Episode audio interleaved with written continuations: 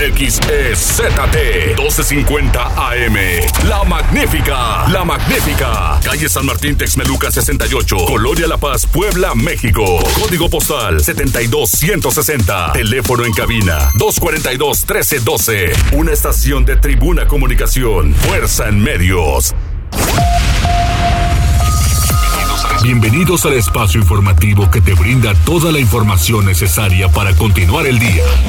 Mariloli Pellón, Osair Viveros y el mejor equipo de reporteros y especialistas son tu enlace con lo más relevante de Puebla, México y el mundo. Tribuna PM, tu enlace.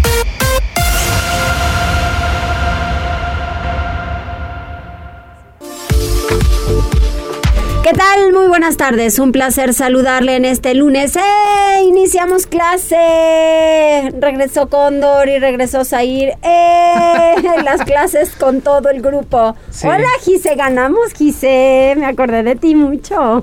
Ayer ya andaba yo como en.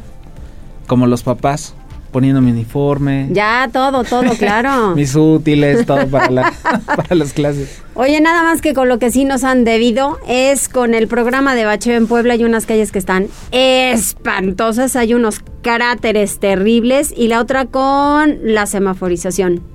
Es regreso a clases, échenle ganitas, ¿no? Por lo menos las vialidades primarias e importantes, a donde hay mucho congestionamiento, pues entrenle, ¿no? Con sus motos. Yo no he visto ni una sola moto que ponga en marcha el sistema de semaforización en buen estado, porque la verdad no lo hay. No, digo, la verdad es que mira, Pero nos lo prometieron, ¿no? Sí, sí, sí, sí. Digo, el, la condición era, por ejemplo, que eh, no debías rebasar el límite de velocidad para que los semáforos se sincronizaran. Obviamente no van a estar todos en verdes, ¿no? Eh, pero... No, pero no te vas parando de a uno por uno y en calles, por ejemplo, en la sur, yo paso la 43 poniente y la siguiente, que es la 41, me toca en alto.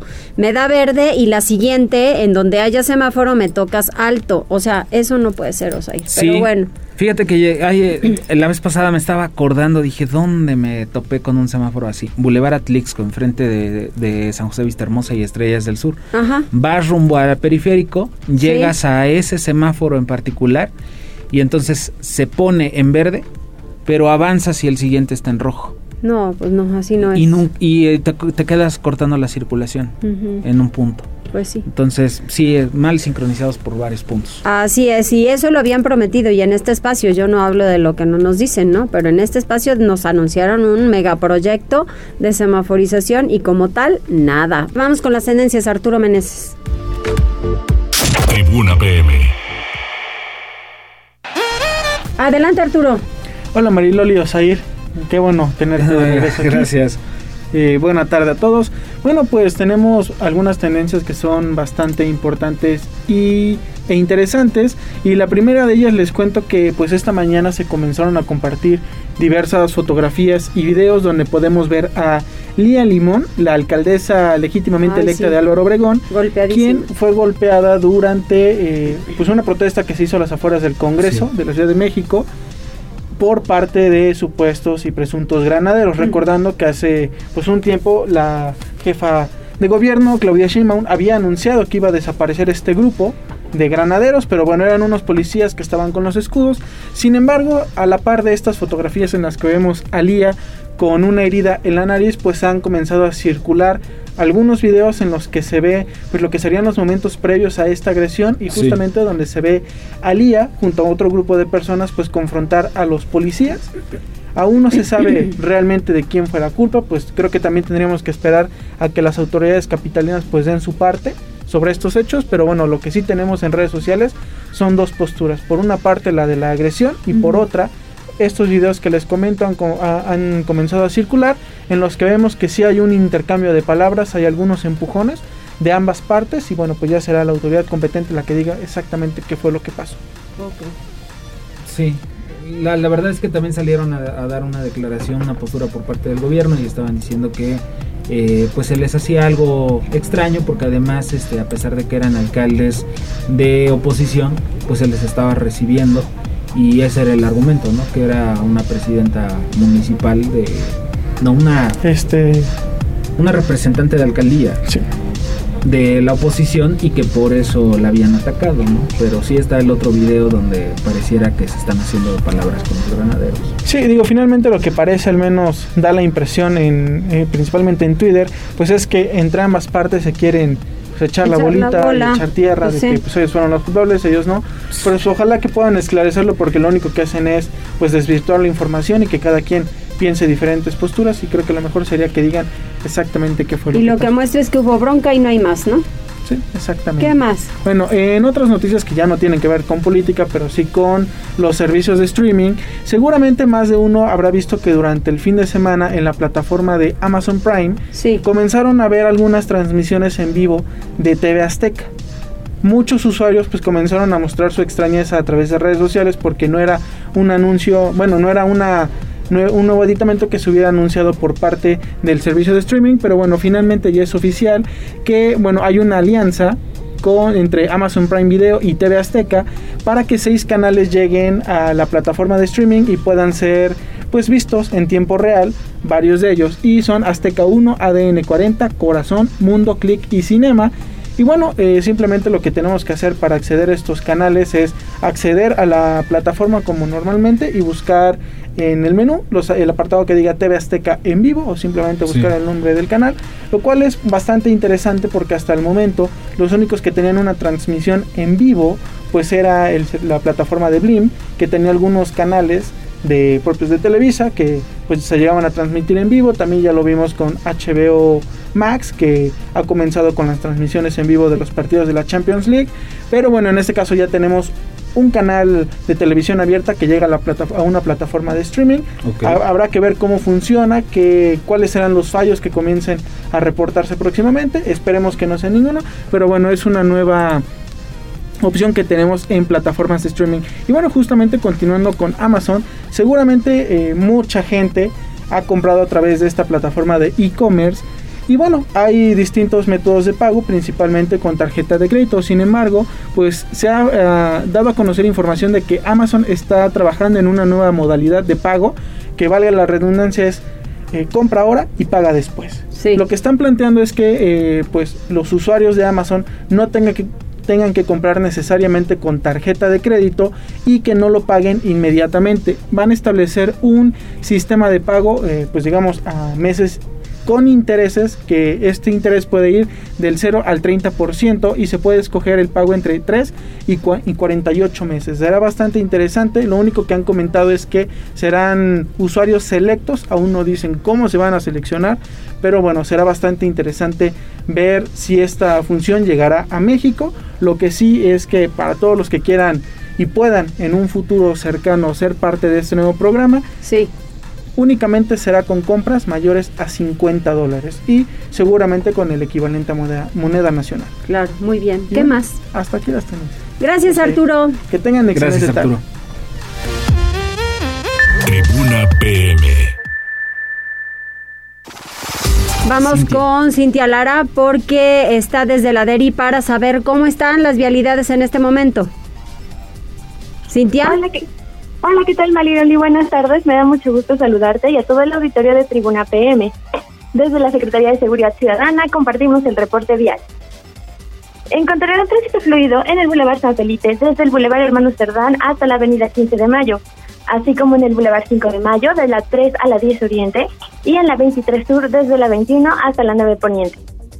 De igual forma, se registra ligera carga vial en el Boulevard Municipio Libre a la altura de la Avenida 16 de Septiembre, también en la 23 Norte, entre la Avenida Reforma y la 6 Poniente, y en la 10 Poniente, entre la 25 Norte y el Boulevard Hermano Cerdán. Amigos del auditorio, hasta aquí el reporte vial. Muchas gracias, Cintia. Hay que estar muy pendientes con esto regreso a clases, que yo la verdad vi la vialidad exactamente igual como se venía registrando en los últimos días. Porque además muchos alumnos regresan a clases justamente eh, y lo hacen a través de transporte público por lo que fui leyendo en redes sociales, ¿no? Algunos en transporte público, otros en transporte escolar. Lo cierto es que, bueno, Alfredo Fernández estuvo muy temprano en las calles viendo todo el operativo y el regreso a clases en algunas instituciones, el Centro Escolar Morelos, el VINE, por ejemplo, y no hubo tanta afluencia, la verdad. eh, hubo, hubo poca gente. Son las 14 horas con 11 minutos y vamos a platicar con el titular de la Secretaría de Educación Pública, con Melitón Lozano, precisamente por el arranque del ciclo escolar 2021-2022. Así es, profe, ¿cómo te fue en la escuela? ¿Qué aprendiste? Estimada Mariloli, muy buenas tardes. Muy bien. Aprendí que es posible regresar teniendo todos los cuidados y con mucha esperanza. Exactamente, ¿te pusiste el cubreboca todo el tiempo? Sí, sí, estuvimos siempre protegidos. Eso es importante. ¿Cómo les fue, profe? Cuéntame. Fíjate que arrancamos con gran entusiasmo en el centro escolar Venustiano Carranza de Tehuacán y lo que pude observar es los niños de preescolar, por ejemplo, visité varios salones y los niños felices, contentos, disfrutando esa nueva experiencia. Los maestros muy comprometidos, se observa inmediatamente todas las medidas de prevención, cubrebocas, eh, el lavado de manos, sana distancia.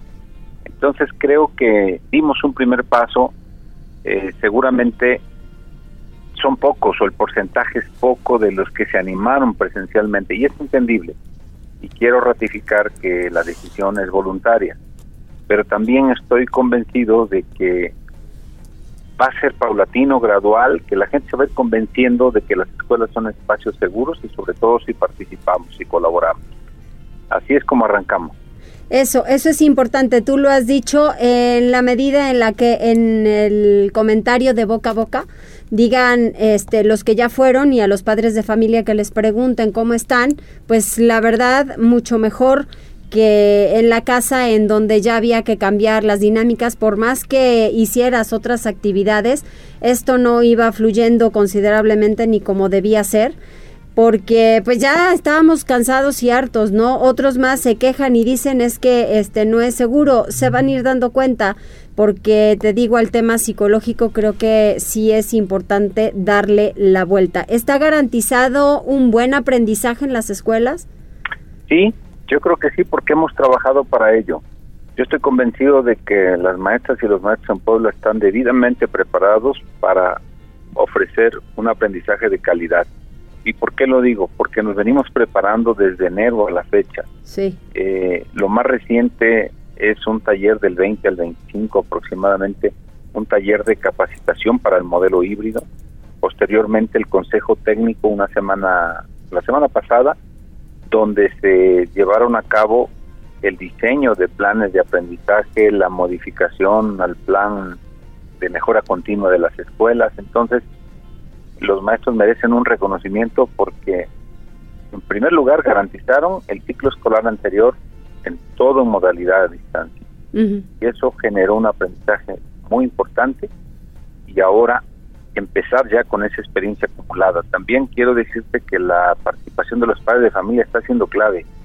Eh, he encontrado en algunas escuelas que se han dividido el trabajo, un papá por día va a ir a sanitizar el salón de clases, por ejemplo, a limpiarlo. Entonces, estoy observando esquemas de mucha participación, esquemas de mucha colaboración y compromiso, y eso garantiza espacios seguros. Entonces creo que se van a ir animando, se van a ir convenciendo de que están mejor ahí, porque ya habíamos llegado a una situación límite. El, el marasmo que en el que habíamos entrado de las familias, de estar ahí muy comprimidas, eh, ya era necesario. yo a los jóvenes y a los niños, adolescentes, los veo muy contentos porque lo que le da también sentido a su vida es la interacción, es la convivencia hay una encuesta donde les preguntamos qué es lo que más extrañan y todos eh, resaltaban que lo que más extrañan era ver a sus compañeros, convivir con sus compañeros. Entonces eso le da una chispa importante a sus vidas, aderezado del aprendizaje, creo que es uno de los aportes que da la escuela, que se convierte en un espacio seguro de aprendizaje y sobre todo también, eh, podríamos decir, de realización personal que tan necesario. Exactamente. La vez pasada platicábamos sobre las denuncias que había por el tema de cuotas y demás. ¿Se juntaron demasiadas denuncias? Eh, tenemos un registro de aproximadamente 250 eh, denuncias, las cuales hemos atendido de manera inmediata. máximo tienen un proceso de tres días donde los directores de nivel hablan directamente con los directores de cada escuela y se arregla.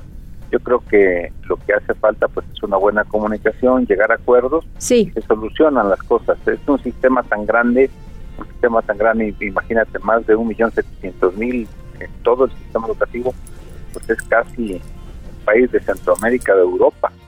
Por eso es que sí cuesta a veces regular todo, pero tan pronto se conoce algún señalamiento, alguna irregularidad, inmediatamente se atiende y se arregla. Creo que, creo que nos vamos sumando a eso que platicábamos, ¿no? Viene el, el, el tema en el que las escuelas con directivos y padres de familia, los del comité de padres de familia, hagan una circular y entonces especifiquen la cuota que están pidiendo, en qué se va a utilizar, para qué se va a utilizar. Exacto. Y creo que de ahí ya no hay pierde, porque creo que sí, este, le están invirtiendo y están cambiando la logística en muchas escuelas, como es comprar lo del asunto de la sanitización, que no lo teníamos en años anteriores. Creo que por ahí va también, ¿no? Exactamente, sí, fíjate que más que la imposición, funciona la colaboración. Exacto, sí, la, información.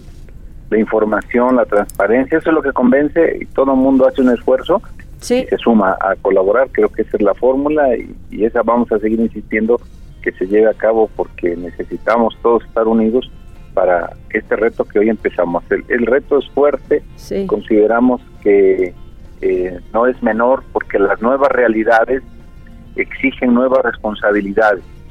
Las nuevas realidades que no esperábamos, no estamos acostumbrados y no hemos vivido, las tenemos que enfrentar y tenemos que ir reorientando lo que sea necesario porque la, la realidad es cambiante, más con esta pandemia, pero creo que hoy fue un gran signo, hoy fue una gran muestra de que sí es posible regresar de forma corresponsable.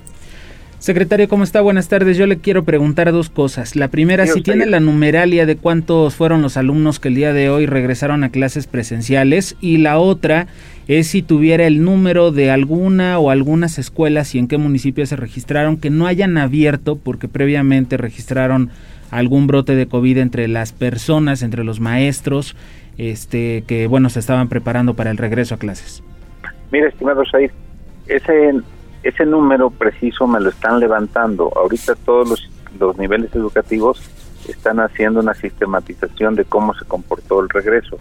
Sí te quiero decir que el número total que tenemos de alumnos de todo el sistema educativo, media superior y superior, es oscilan arriba de un millón setecientos mil.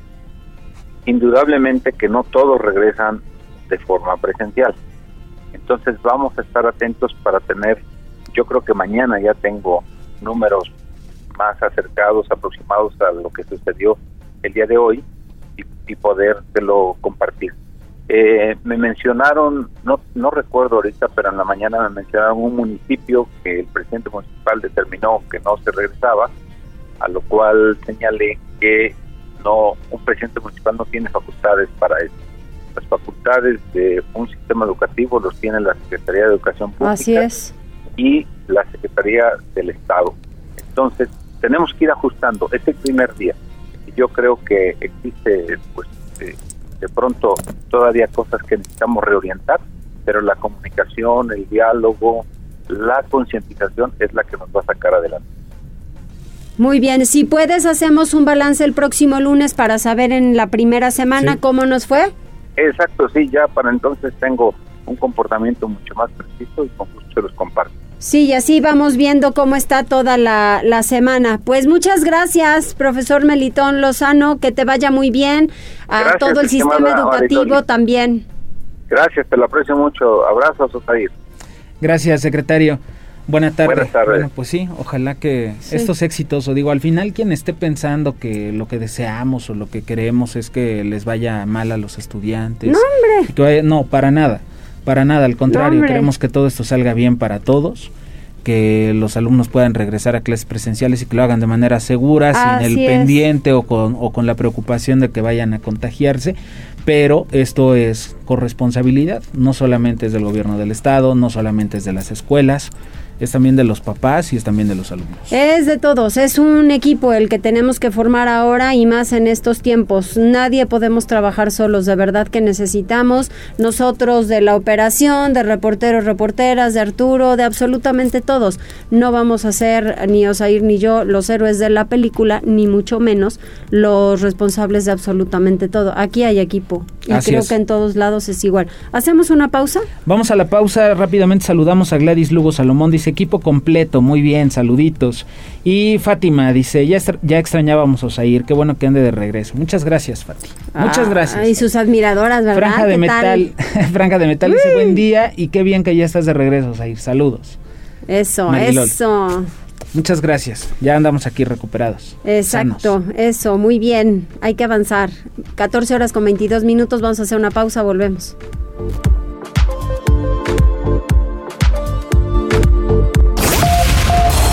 Enlázate con nosotros. Arroba Noticias Tribuna en Twitter y Tribuna Noticias en Facebook.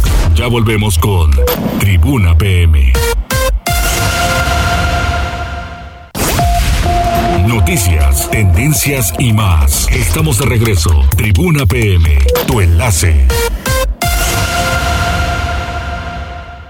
Continuamos, está sudando el muchacho, ¿verdad? Ahora, pero ¿qué tal la lluvia de hoy en la madrugada? Ah, caray, ¿y saben qué? Que ahí a la altura, la 31, a la altura de la UAP, se hace un charco totototototote. Sí, no sé por qué nunca lo han podido arreglar. Y mira que ya hay concreto, que por cierto, el concreto de la 31 hay en muchos lados que está roto y que nadie del ayuntamiento pasa por ahí varios puntos del, de concreto. Ahorita estoy ubicando uno que ese creo que le toca al Estado, en la lateral del hospital del, eh, del Boulevard del Niño Poblano para salir a la vía Tliscayot. Ese sí. Híjole, es una zanja. ¿Por donde está el colegio? No, no, no, adelante. ¿O la universidad? Eh, donde está Mega. Ah, ok. En esa curva para salirte hacia Plaza Mazarik, hacia Vía ya, ya, Ya híjole, hay una zanja que Horrible. no sabes por dónde pasarle. Exacto. Le pegas a la, al amortiguador, pero bueno. Pues, pues ojalá que, se den una vueltecilla, sea infraestructura municipal o estatal y atiendan todos estos desperfectos. Pero en la 31 urge, 31 con 23, con 21 sur, en el paso para de peatones, en la 13 y la 31, en la 11 también hay un mega hoyo, entonces, ay, ojalá que los atiendan. Vamos con Liliana Tecpanecatl. La sección 51 uno del CENTE revela un brote de COVID en, la en una escuela de Tecamachalco. El gobernador no confirmó el hecho, pero aseguró que ningún contagio que ocurra en las escuelas se va a esconder. Liliana, ¿cómo estás? Buena tarde. Hola, Zair, buenas tardes. Te saludo con gusto igual que al auditorio. La semana pasada, durante la celebración de los consejos técnicos organizados por la Secretaría de Educación Pública, la SEP, en Puebla, al menos dos profesores del Centro Escolar Niños Héroes de Chapultepec, en el municipio de Tecamachalco, se contagiaron de coronavirus lo que habría generado una alerta sobre un posible brote de casos en dicha institución. Esta información fue revelada por el secretario general de la sección 51 del Sindicato Nacional de Trabajadores de la Educación, el CENTE, Jaime García Roque. Sin embargo, no ha sido confirmada por el gobierno estatal y de hecho ni la Secretaría de Salud ni la propia CEP tienen datos al respecto. Sin embargo, el gobernador Miguel Barroso Huerta afirmó que en Puebla no se esconderá ningún contagio de coronavirus ocurrido en las escuelas. Aseguró que cada vez que ocurra una situación de este tipo se publicará a fin de no provocar una alarma generalizada entre la población y señaló que toda información relacionada con este tema se manejará con total transparencia. En el primer día del regreso a clases presenciales, el gobernador reconoció el trabajo de los profesores y su compromiso a lo largo de la pandemia. Agregó que su administración ha invertido 456 millones de pesos en la rehabilitación de las 480 escuelas que fueron vandalizadas, así como en la adquisición de insumos sanitarios, además de 30 millones de pesos en la reparación de las escuelas afectadas por el huracán Grace. Es el reporte, Osei. Muchas gracias, Liliana. Bueno, pues es precisamente lo que le preguntábamos al secretario de Educación Pública, si es que había algunas escuelas que no hayan abierto por algún tema de COVID. Solamente se sabe esta de Tecamachalco, esto lo dijo la sección 51 del CENTE. A ver mañana si en la rueda de prensa pues amplían la, la información en gobierno del estado, ¿no? Para ver cómo, cómo nos fue. Y hablando precisamente del regreso a clases, en la UDLAP, Armando Ríos Peter anunció la reanudación de clases presenciales a partir del 27 de septiembre y los alumnos hicieron una manifestación, Pili. Así es, en un capítulo más del conflicto de la Universidad de las Américas, esta mañana salió a declarar a medios Armando Rías Peter, designado rector por la Junta de Beneficencia. Señaló que tiene confianza de que esta semana en los juzgados federales haya un avance sobre el caso de esta disputa jurídica con la Fundación Mary Street Jenkins. Esto es lo que dice. Y que garanticemos una eh, plena disposición tanto de la parte administrativa como de las acciones académicas. Es que una vez que ese proceso se resuelva, dirá qué acciones en la parte administrativa, qué acciones en la parte académica, pues para que las cosas, como hasta hoy lo hemos logrado, pues no se vean afectadas en el, eh, pues, el comportamiento cotidiano que quiere y que requiere la, la comunidad universitaria. Ríos Peter anunció que se tiene previsto dar un mes más a la educación en plataformas y que el próximo 27 de septiembre tienen la intención de abrir otra vez las puertas para la educación presencial. Sin embargo, un grupo de estudiantes y docentes de la Universidad de las Américas a media mañana realizó una movilización para demandar que se ponga fin al conflicto que tiene a la institución y que mantiene a la comunidad universitaria en plena incertidumbre. La manifestación realizada se hizo rápido y se hizo en la puerta trasera de la Universidad de las Américas, no en la principal. Sin embargo, los estudiantes con pancartas y voces exigieron volver a la estabilidad. El reporte pues sí, vamos ahora con Gisela. Gracias, Pili, porque Protección Civil Municipal también implementa dispositivo ante el regreso a clases presenciales. Gisela. Así es, Mariloli, te saludo con mucho gusto, igual que a nuestros amigos del auditorio, y te comento que ante el regreso a clases presenciales, la Secretaría de Protección Civil y Gestión Integral de Riesgos del municipio de Puebla puso en marcha un dispositivo en diversas instituciones, esto para verificar la implementación de medidas sanitarias contra la COVID-19. La dependencia informó que el área de enseñanza y difusión puso en marcha dicho dispositivo para principalmente evitar aglomeraciones y orientar en materia de medidas sanitarias a padres de familia, alumnos y docentes. Indicó que colaboraron con instituciones como el Centro Escolar Comunitario del Sur, licenciado Manuel Bartlett, Escuela Primaria Federal Miguel Hidalgo, Centro Escolar Niños Héroes de Chapultepec y también el Centro Escolar José María Morelos y Pavón. Es importante mencionar que el pasado 25 de agosto, Libertad Aguirre Junco, presidenta de la Comisión de Educación, Ciencia y Tecnología, anunció este protocolo para la implementación de medidas sanitarias ante COVID-19 en instituciones del municipio, esto para beneficiar a escuelas públicas y privadas interesadas de las 10.200 registradas en la capital poblana. Este es el reporte, Mariloli. Muchas gracias, Gisela. Y vamos con Alfredo Fernández. Localizan cadáver en un sillón dentro de un contenedor para basura en Loma Bella. Sí, y eso es ahorita. Está Alfredo ya en la zona. Alfredo, ¿cómo estás? Buena tarde. Hola, Said, muy buenas tardes, buenas tardes a todo el auditorio. Así es, nos encontramos desde las 7 Sur, esto en la zona de Loma Bella, entre Periférico y la 111, en donde aproximadamente a las 12.40 una mujer que realizaba labores de reciclaje en un contenedor encontró eh, un sillón eh, del cual pues parecía que tenía manchas de sangre y al inspeccionarlo pues encontró que al interior de este sillón se encontraba una persona sin vida. Pues dio aviso a las autoridades y eh, arribaron elementos de la policía municipal, de la estatal y al momento pues ya hay personal de la fiscalía. El área está ampliamente acordonada y eh, debemos, eh, bueno, quisiera recordarles al auditorio que este es el tercer, la tercera persona oculta en un sillón que es localizada en este año. pues el más reciente fue en San Manuel el, el mes pasado y el anterior fue en la zona de Xonaca eh, Osair. Muchas gracias, Alfredo. ¿Ya llegó el servicio médico forense o todavía están en las diligencias por parte de la Fiscalía? Están las diligencias por parte de Fiscalía y está ampliamente acordonado, hay mucho movimiento y pues los municipales están eh, lidiando un poco con los vecinos, puesto que ellos tienen que resguardar el área, pero como es una zona habitacional bastante habitada, y, eh, pues eh, la gente quiere pasar a sus domicilios y pues así está el ambiente en la zona. Muchas gracias, muchas gracias Alfredo. Digo, de pronto también es un poquito de sentido común por parte de los elementos de la policía. Digo, hay gente que ya está pues muy grande y que no va a poder darle la vuelta, recorrer tres, cuatro edificios para llegar a su casa. Claro. Y pues la pueden acompañar, digo, al final no creo que vayan a contaminar la zona. Fíjate que además de este hecho, en la madrugada, también en la en Residencial Bosques de Chapultepec, por Periférico y Noveno Regimiento, en la, en la colonia Lagunilla, le reportaron al 911, bueno, pues el fallecimiento de una persona que en principio se reportó al 911 como eh, que estaba lesionada por proyectil de arma de fuego. Eh, lo único que se sabe es que, bueno, pues el, el, peticionario refirió que llegó un hombre a bordo de un Suru de color gris, que lo conocen como John, que al no tener respuesta de dónde se encontraba, lo buscan y lo encuentran en un terreno baldío, lo encuentran, bueno, pues ya con, con, esta, con estas heridas.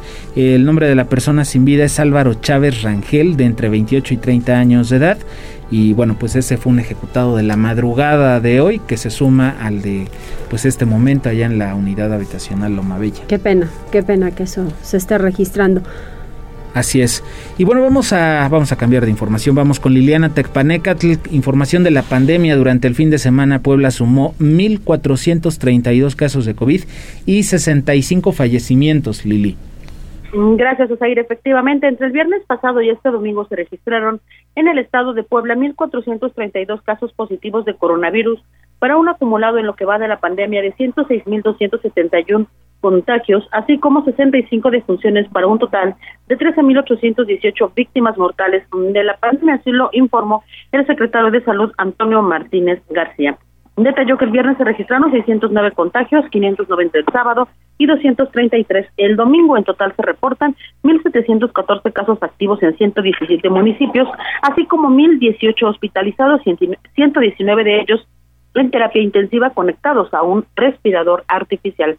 Sobre ello puntualizó que en los hospitales pertenecientes a los servicios de salud del gobierno estatal hay 506 pacientes, en el INS 240, en los nosocomios privados EISTEP 87 cada uno, en el ISTE 66, en el Hospital Universitario 16 y en el Hospital Militar Regional 14. Respecto al tema de vacunación, Martínez García informó que este lunes inició la jornada de inmunización para los habitantes de 37 municipios de alta marginación y difícil acceso, quienes corresponden al grupo de edad de entre 18 y 29 años de edad, mujeres embarazadas y rezagados, que son las personas que por alguna causa no pudieron vacunarse en su momento. Finalmente informó que hasta ahora se han confirmado 79 casos de dengue y agregó que los municipios que registran mayor número de pacientes con esta enfermedad son Izúcar de Matamoros, Chiautla de Tapia, Chietla y Epatlán, pertenecientes a la jurisdicción sanitaria número 7. Del total de casos de dengue abundó 63 no son graves, 15 son con signos de alarma y uno es dengue grave. Es el reporte. Muchas gracias, Liliana. Vamos con Pili Bravo. Así es, Pili, porque el Tribunal Electoral hace cambios en la elección de diputados en el Distrito 9 y quitan diputación a Mónica Rodríguez de la Vecchia, quien dice que hasta las últimas instancias ella defenderá el triunfo. Así es, y además en el 4 también hubo cancelación, revocación de resultados. Mira, en la sesión que se desarrolla hoy en el Tribunal Electoral del Estado, que tiene pues una veintena de asuntos a resolver, entre los asuntos de agenda de hoy se han dado dos revocaciones importantes sobre el resultado de las elecciones para diputados. En el cuarto distrito, con cabecera en Zacapuasta, se ha hecho una revocación de resultados tal como lo emite esta sentencia. Escuchemos. Se declara la nulidad de la elección de miembros del Honorable Congreso del Estado del Distrito Uninominal Electoral 04 con cabecera en Zacapuastra, Puebla, en términos de lo establecido en el considerando decimocuarto rector de esta sentencia. Décimo, se da vista con el actuar de la Comisión Permanente de Organización Electoral del Instituto Electoral del Estado de Puebla al Consejo General del Instituto Nacional Electoral para que en uso de sus atribuciones determine lo que en derecho En este distrito había ganado la fórmula de Juntos Haremos Historia, aunque el PRI desde el principio impugnó los resultados por errores que hubo en la boleta electoral donde no eran correctos los nombres, los magistrados no le dieron el triunfo a Evodio Santos Alejo, que era eh, pues la fórmula ganadora, pero tampoco se lo otorgó a Norma Shirley Cabrera del PRI, por lo que solo queda anulada la elección y se tendrá que convocar a un nuevo proceso. Repito, esto en Zacapuazla.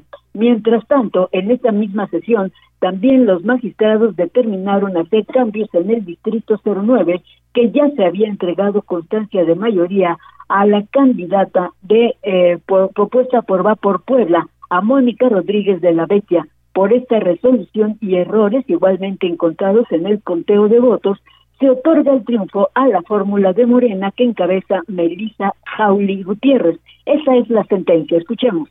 Sexto, se confirma la validez de la elección y se revoca la entrega de la constancia de mayoría otorgada a favor de la planilla de la fórmula postulada por la coalición Va por Puebla. En consecuencia, se ordena al Consejo General del Instituto Electoral del Estado para que realice las acciones precisadas en el considerando decimosexto de esta resolución derivado de la recomposición que favorece a la fórmula postulada por la coalición Juntos Haremos Historia, integrada por los partidos del Trabajo y Morena. Esto permite que entonces ahora se designe como diputada a Melissa Jauli Gutiérrez. Pero como tú mencionas, eh, Mónica Rodríguez de la Vecchia pues todavía tiene la oportunidad de inconformarse con este dictamen, y, con esta sentencia, y entonces, bueno, pues seguramente habrá de recurrir al eh, Tribunal Electoral del Poder Judicial de la Federación. Así que, bueno, pues estos son los cambios hasta ahorita. Eh, la sección, te digo, tiene más de 20 puntos y bueno, pues vamos a ver qué otras sorpresas nos depara. Ese es el reporte. Gracias, Pili, muy completo. Y con Gisela Telles, el Ayuntamiento de Puebla inauguró la nave de almacenamiento y área de restauración del Archivo General Gisela.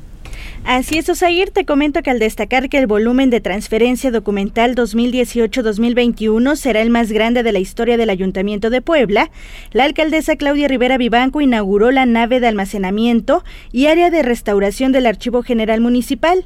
La edil aseveró que esta nave contará con todo el equipamiento y acondicionamiento necesario para el manejo, almacenamiento y clasificación de documentos, por lo que, señaló, reafirma su compromiso por trascender en el ejercicio de un gobierno honesto, transparente y que no dio un paso atrás en el combate a la corrupción.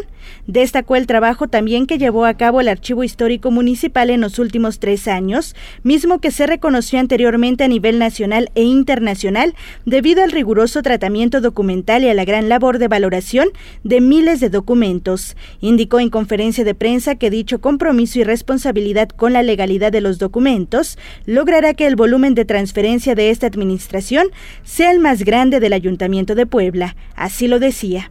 Hoy entregamos a la ciudadanía esta nueva nave del archivo municipal con todo el equipamiento y acondicionamiento necesario para el manejo, almacenamiento y clasificación de documentos, reafirmando nuestro compromiso por trascender en el ejercicio de un gobierno honesto, transparente, pero sobre todo que no dio ni un paso atrás en el combate a la corrupción.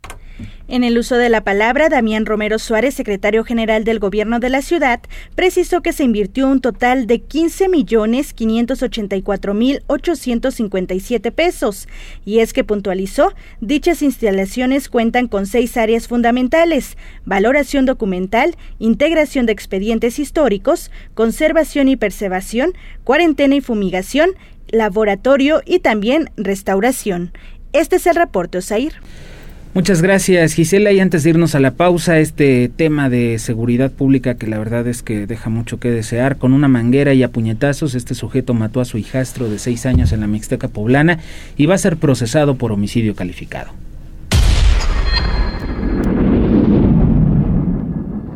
Con base en los datos probatorios que presentó en audiencia, la Fiscalía General del Estado de Puebla logró obtener la vinculación a proceso de Carlos y o Jonathan Iván, presunto responsable del delito de homicidio calificado de un menor de edad. Se tomó conocimiento que el 24 de agosto del 2021 en el municipio de Chietla, el hoy imputado golpeó al hijo de su pareja sentimental con una manguera y los puños en diversas partes del cuerpo. Las agresiones terminaron cuando la madre del niño de 6 años se interpuso. El menor de edad fue trasladado a un hospital donde se confirmó que ya no contaba con signos vitales. Al tomar conocimiento del hecho, la Fiscalía de Investigación Regional intervino y agentes investigadores dieron cumplimiento a la orden de aprehensión contra Carlos y o Jonathan Iván. Fue en audiencia cuando el agente del Ministerio Público aportó información respecto al delito de homicidio calificado para lograr que el juez de control vinculara proceso al imputado con la medida cautelar de prisión preventiva oficiosa.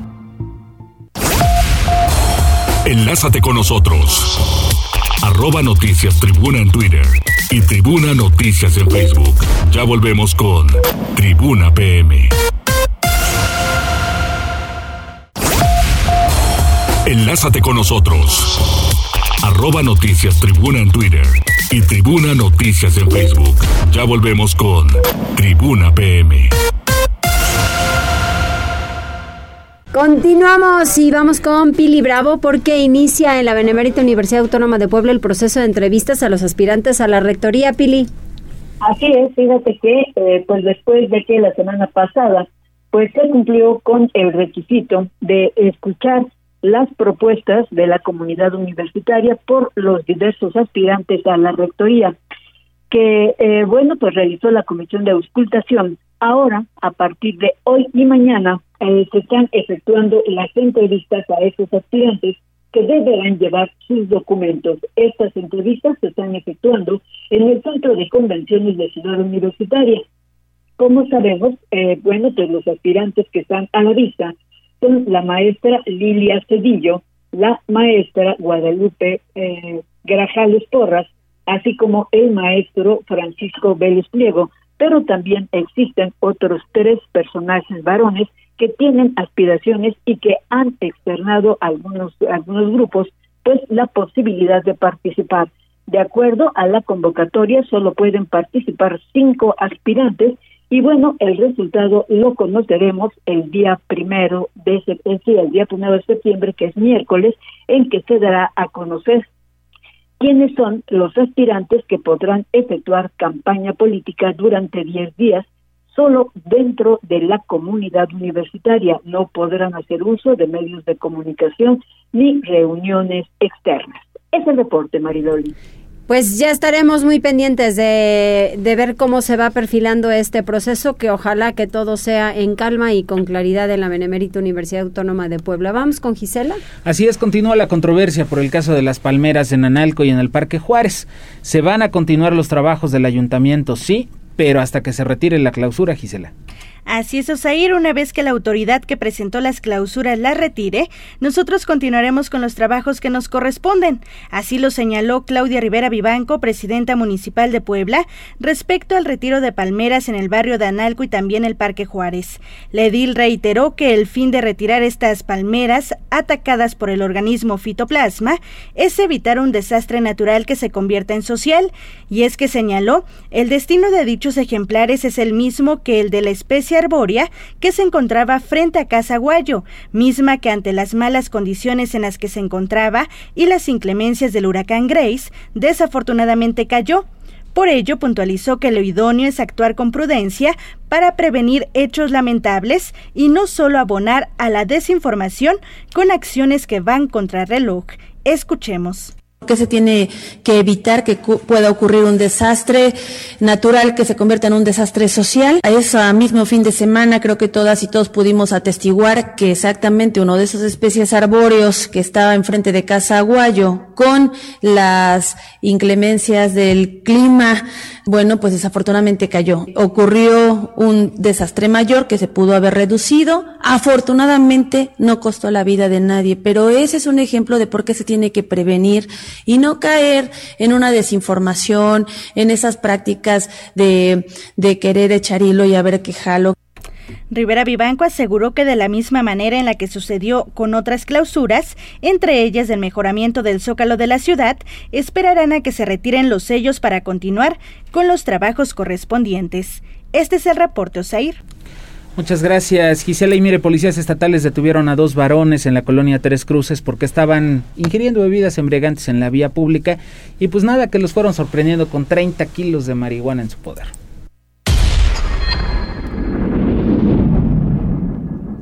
En inmediaciones de la colonia Tres Cruces, agentes de la Policía Estatal detuvieron a dos hombres en posesión de aproximadamente 30 kilogramos de marihuana. Los hoy detenidos se identificaron como Gabriel, de 42 años, y Daniel Alejandro, de 21, quienes fueron ubicados fumando un cigarrillo de aparente marihuana e ingiriendo bebidas alcohólicas en la vía pública. Al momento de su detención, los hombres estaban en posesión de una bolsa plástica en la cual transportaban los 30 kilogramos de marihuana, por lo que fueron puestos a disposición de las autoridades correspondientes. La Secretaría de Seguridad Pública tiene conocimiento que Gabriel y Daniel Alejandro presuntamente responden a las órdenes de una mujer identificada como La Güera, quien formaría parte de la estructura de un grupo criminal que opera en la zona metropolitana de Puebla.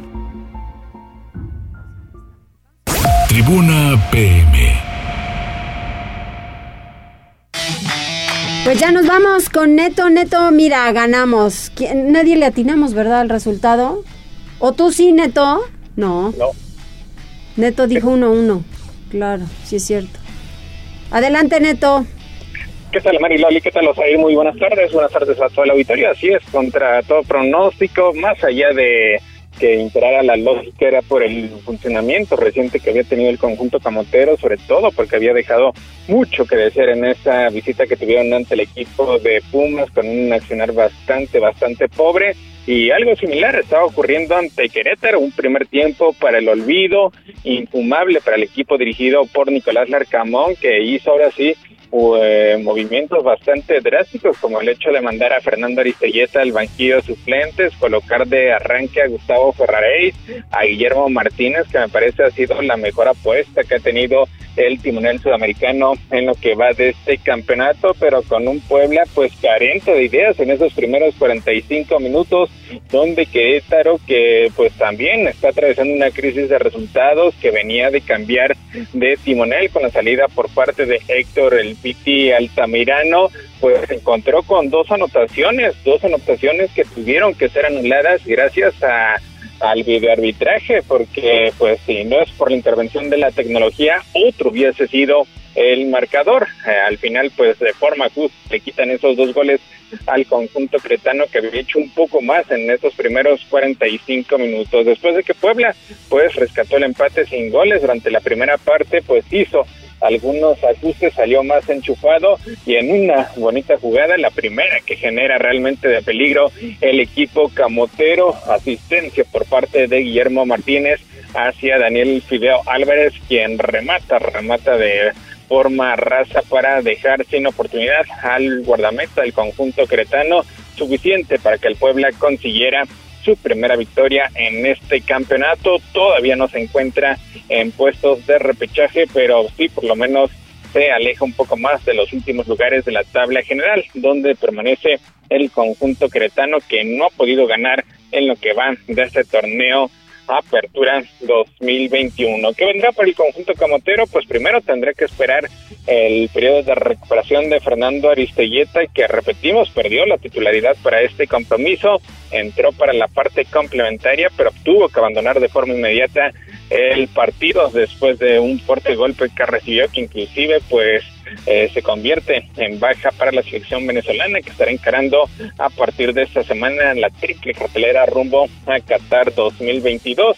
El Puebla pues tendrá que dar también de alta a Dieter Villalpando, su único refuerzo, su única contratación en este torneo Apertura 2021 después de que arrancó el torneo tras no conseguir ese refuerzo, ese eh, elemento que pues realmente marcara diferencia como lo pedía Nicolás Larcamón. Después, tras dos semanas de intensa actividad, pues el Puebla, el Puebla estará encarando al conjunto de San Luis, otro equipo que ha tenido un arranque de campaña bastante estudiante, así que oportunidad inmejorable para que el Puebla pueda hilvanar victorias. Vámonos con el resto de la jornada porque Cruz Azul no pierde, pero pues tampoco está ganando. Ayer empató una anotación ante el equipo de los Tuzos de Pachuca. Tuvo que entrar Santiago Jiménez, eh, quien prácticamente pues consigue la igualdad para el conjunto cementero que termina empatando a una anotación ante los Tuzos de Pachuca para alejarse un poco más del liderato de la tabla general.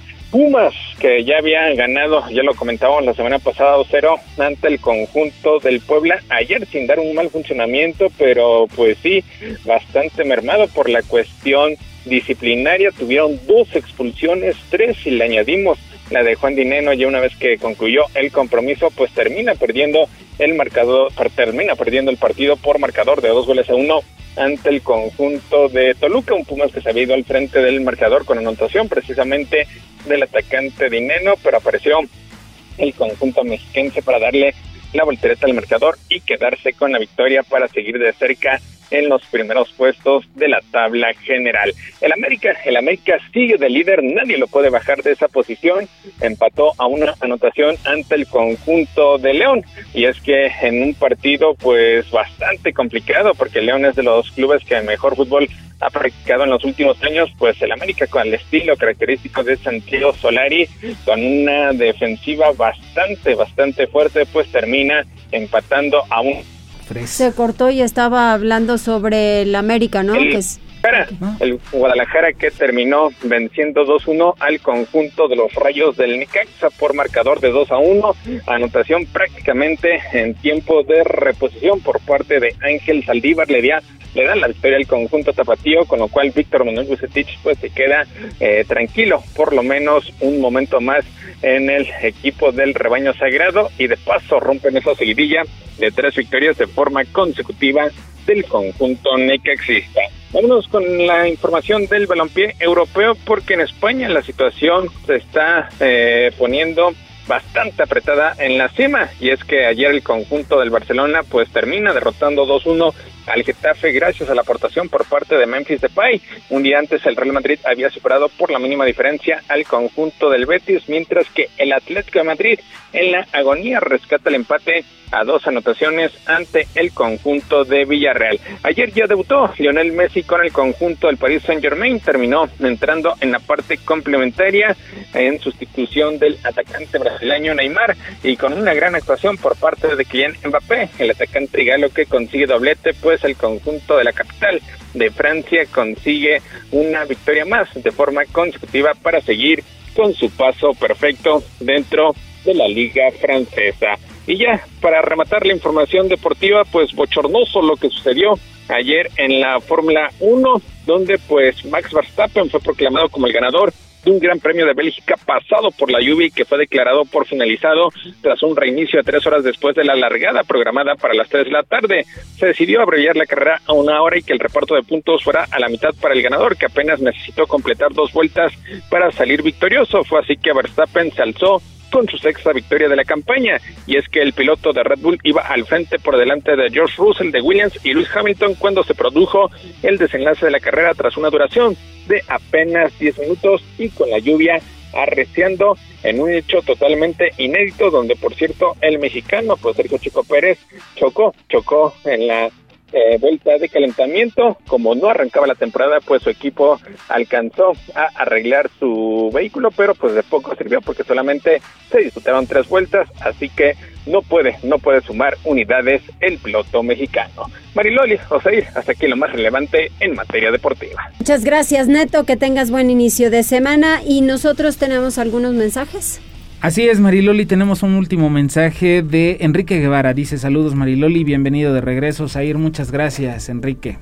Así es, pues. vamos a andar por acá. Exactamente, exactamente. Que se le baje el estrés al muchacho. bueno, ya nos vamos, Gise. Gracias, Cóndor, Arturo y a reporteros y reporteras. Muchas gracias. Es lunes, disfrútelo porque ya vamos terminando agosto de 2021 y estos ya saben que no se repiten. Así es. Para el próximo nos cambia la numeración. ya nos vamos. Nos vamos, Mariloli, que pasen excelente tarde, provecho y mañana tenemos una cita en punto de las 14 horas a través de la magnífica 1250 de AM y a través de redes sociales. Ya sabe que nos encuentra en Twitter y también en Facebook, en las páginas de Tribuna Vigila, Código Rojo, La Magnífica y Tribuna Noticias. Exactamente. Nos vamos. Buenas tardes.